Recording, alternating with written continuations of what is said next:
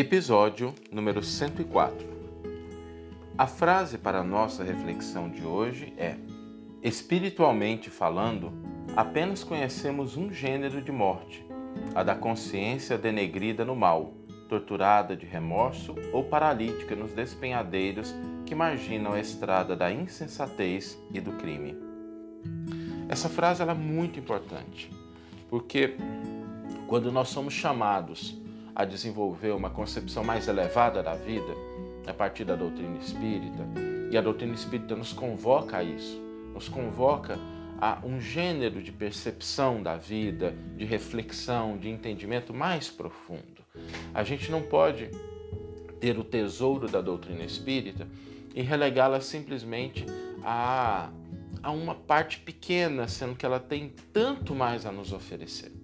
E quando Emmanuel nos traz essa frase, ele nos lembra que nós somos espíritos imortais, que a experiência na Terra é uma experiência transitória, curta, passageira, extremamente importante para o nosso crescimento, mas que a vida é muito mais do que o corpo. A existência do ser espiritual ela transcende os limites do berço, do túmulo, ela vai muito além disso.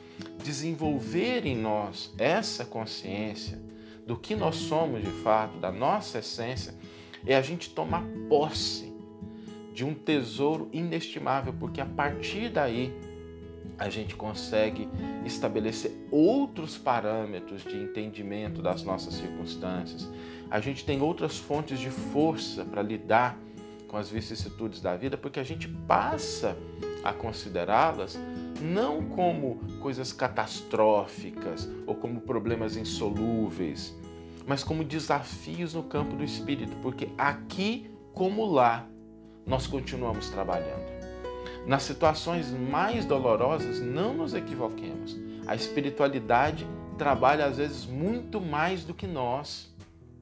Ela continua tentando nos inspirar, nos fortalecer, nos esclarecer. Mas é preciso que a gente aqui esteja preparado para receber essas bênçãos, desenvolvendo essa consciência de que somos todos espíritos imortais, revestidos ou não do corpo material.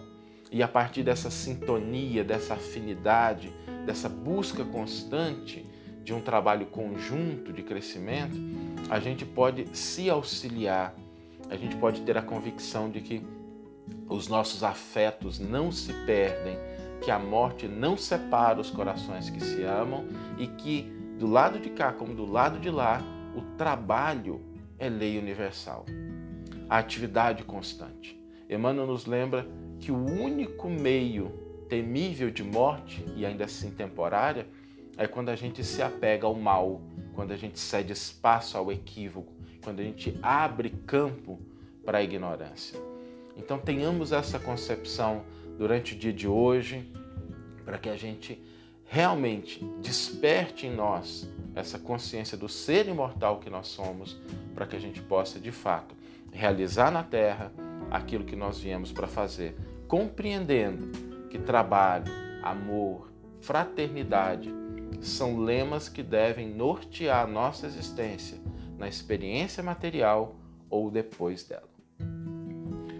Vamos ouvir agora a íntegra do versículo e do comentário do qual a frase foi retirada.